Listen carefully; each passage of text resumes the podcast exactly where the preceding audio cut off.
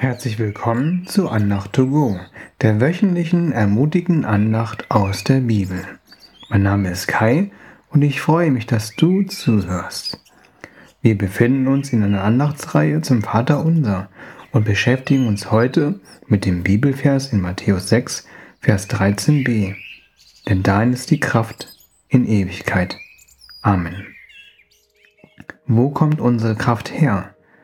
Die Israeliten damals haben erfahren, dass ihre Kraft von Gott kommt.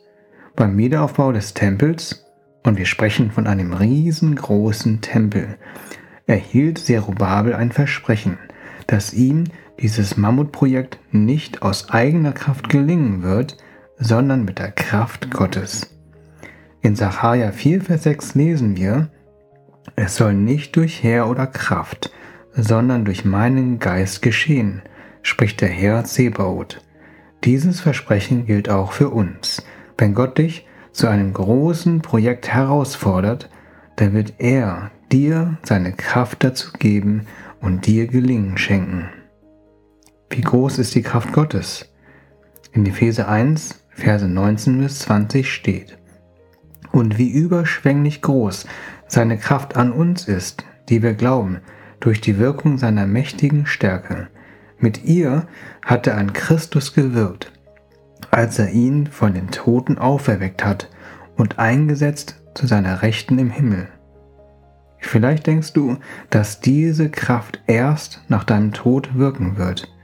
In 2. Korinther 4, Vers 14 finden wir auch ein Versprechen dazu. Wir wissen, Gott, der den Herrn Jesus vom Tod auferweckt hat, wird uns genau wie ihn auferwecken. Dann werden wir mit euch gemeinsam vor Gott stehen. Aber diese Auferstehungskraft haben wir auch bereits jetzt in unserem Leben zur Verfügung. Nachdem Jesus von den Toten auferstand, wies er seine Jünger an zu warten. In Apostelgeschichte 1, Vers 8 sprach Jesus, aber ihr werdet die Kraft des Heiligen Geistes empfangen, der auf euch kommen wird, und werdet meine Zeugen sein in Jerusalem und in ganz Judäa und Samarien und bis an das Ende der Erde.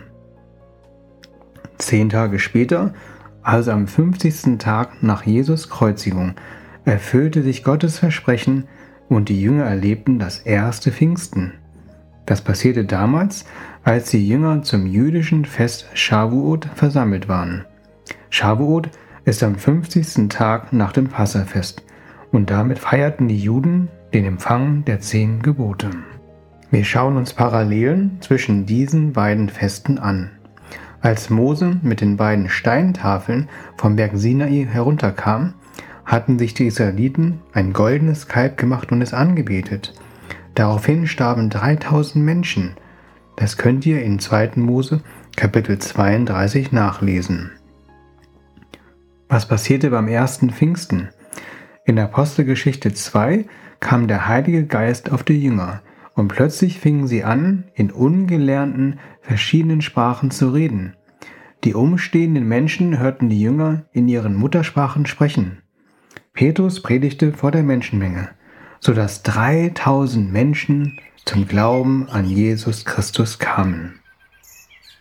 Bei Shavuot, beim Empfang des Gesetzes, starben 3000 Menschen.